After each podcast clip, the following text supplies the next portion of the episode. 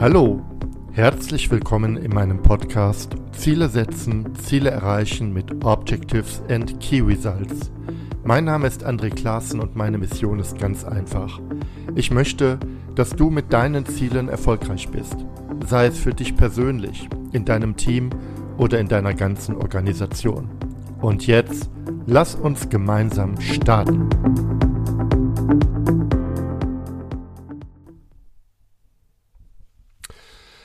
Hallo, schön, dass du eingeschaltet hast.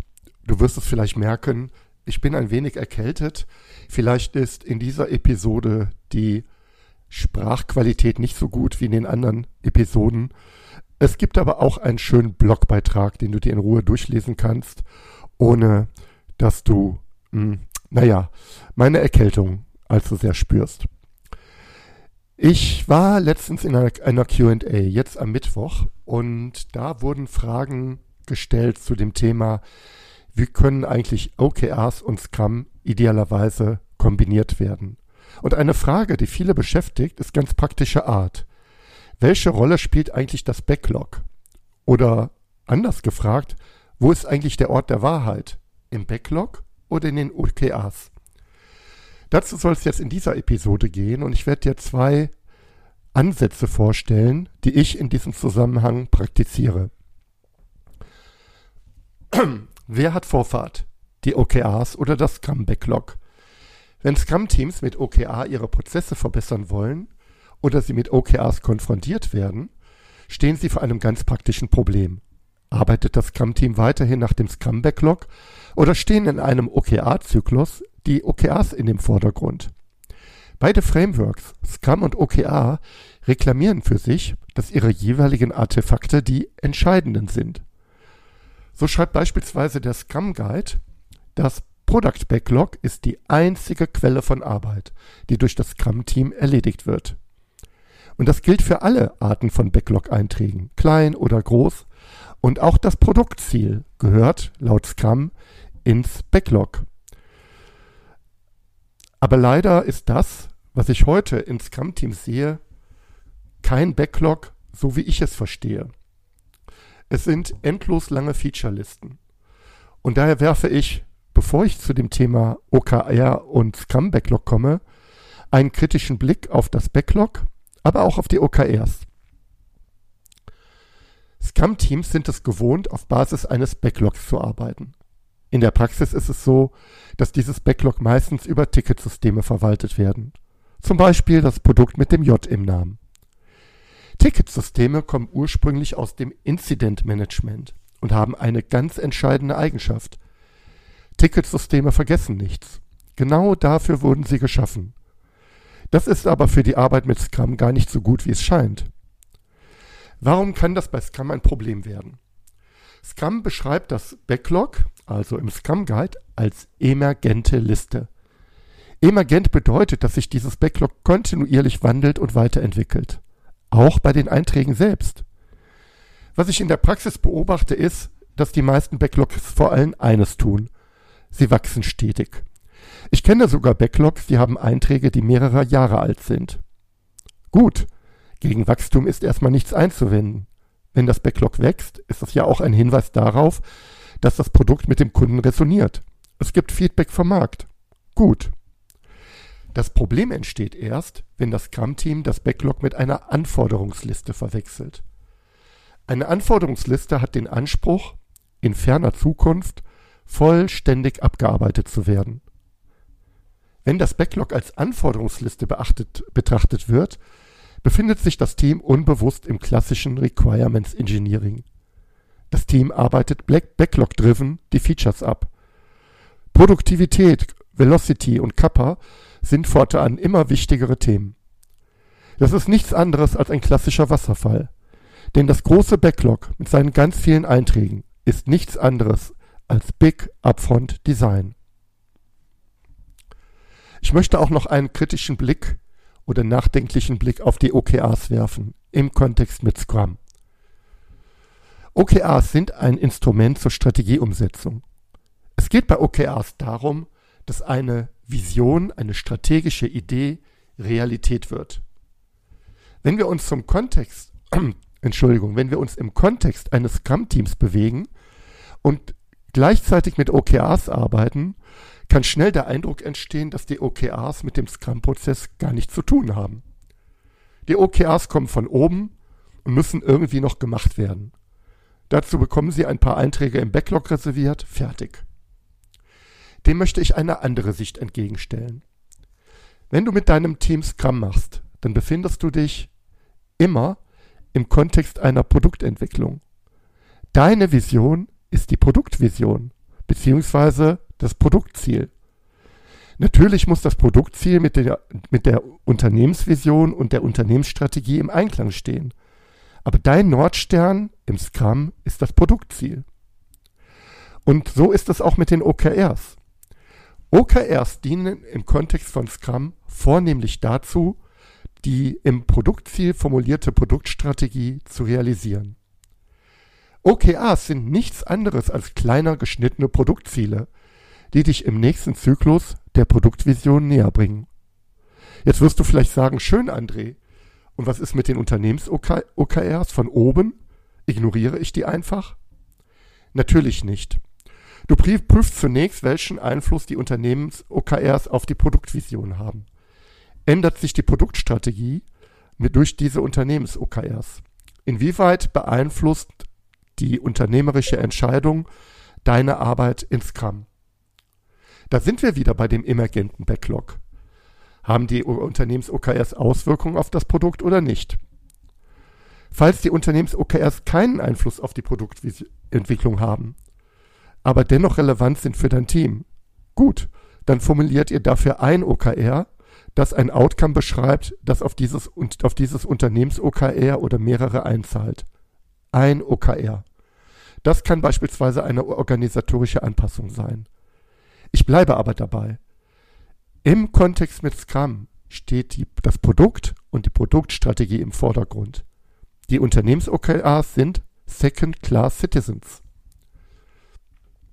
Jetzt möchte ich dir zwei Ansätze vorstellen, wie du OKR und Scrum aus, äh, OKR und Scrum aus Sicht des Backlogs verbinden kannst. Also wo ist jetzt der Ort der Wahrheit? Der Ansatz 1 ist Backlog First. Wie schon zuvor geschrieben oder besprochen, ist das wichtigste Artefakt in Scrum das Produkt-Backlog. Das Backlog, so der Scrum Guide, ist eine geordnete, emergente Liste mit allen Einträgen, die ein Produkt erfolgreich macht. Mit allen Einträgen, die gegenwärtig das Produkt erfolgreich macht. Beim Ansatz Backlog First bleibt das auch so. Auch die OKRs kommen, genau wie die Produktziele, ins Backlog. Die OKRs bilden dabei eine Art Filter. Sie entscheiden die Reihenfolge, welche Backlog-Einträge vorzuziehen sind und welche Backlog-Einträge nach hinten gestellt werden. Gut geschriebene OKRs formulieren Wirkungen beim Kunden, also ein Outcome.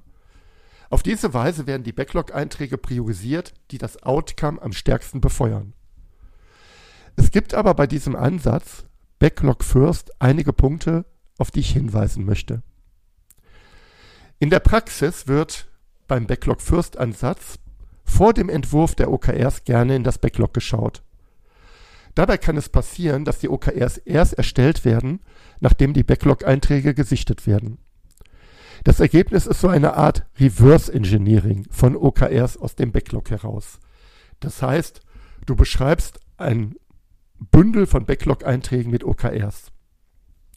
Damit verlieren die OKRs aber ihre Kraft und Wirkung, denn du benutzt sie hier eher als Rückspiegel rückspiegelt deshalb, weil die bislang gesammelten Backlog-Einträge aus der Vergangenheit heraus entscheidend sind.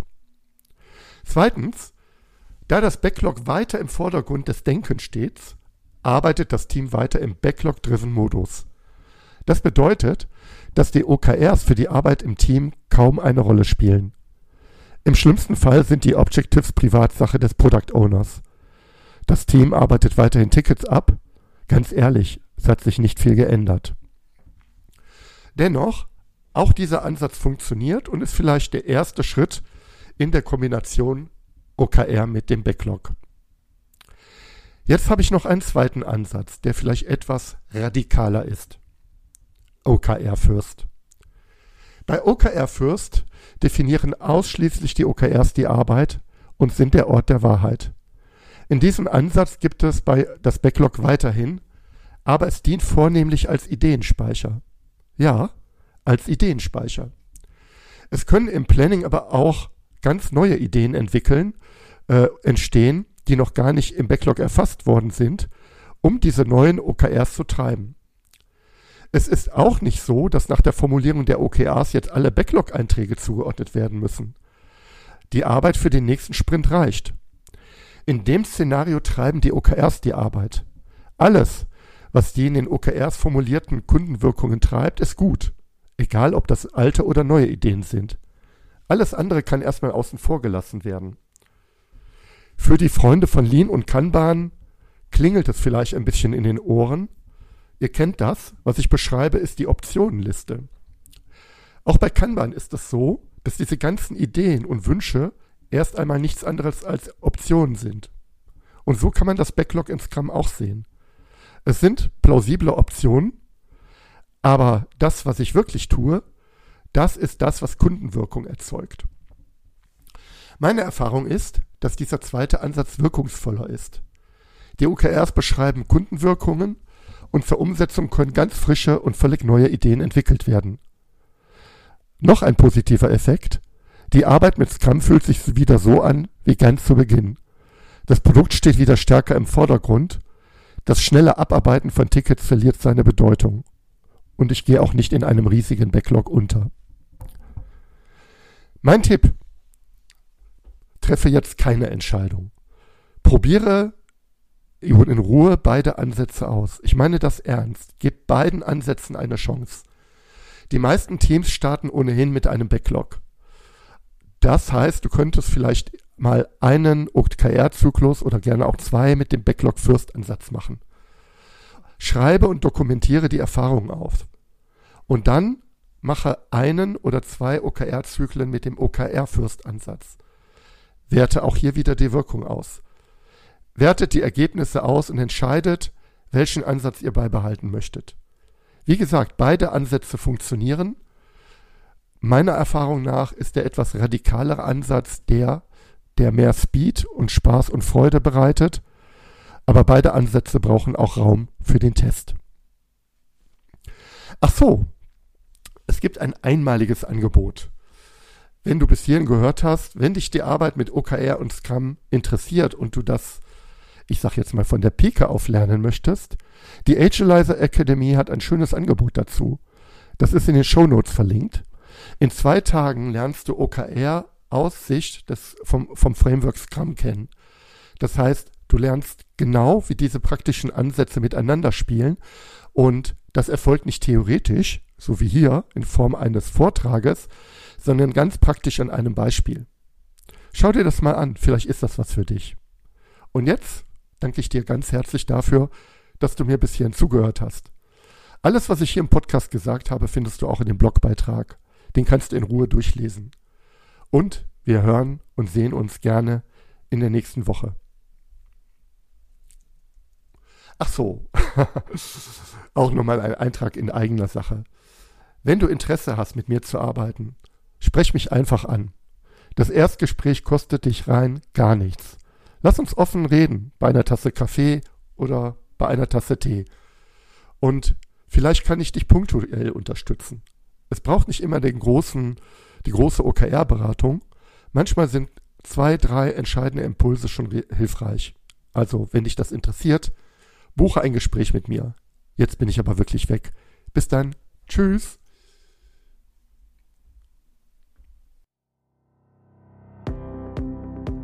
Danke, dass du mir zugehört hast. Und wenn du jetzt Interesse an weiteren Impulsen zum Zielsystem Objectives in Key Results hast, dann gehe jetzt direkt auf meine Webseite andreklassen.de. Registriere dich dort für meine OKR-Impulse. Als kleines Dankeschön erhältst du meine Checkliste für Objectives in Key Results zum Ausdrucken. Über eine Bewertung dieses Podcasts auf iTunes würde ich mich besonders freuen. Damit hilfst du nicht nur mir, sondern allen anderen Hörern auch, die Inhalte dieses Podcasts noch viel besser zu machen. Und jetzt wünsche ich dir ganz viel Erfolg bei der Umsetzung deiner Ziele.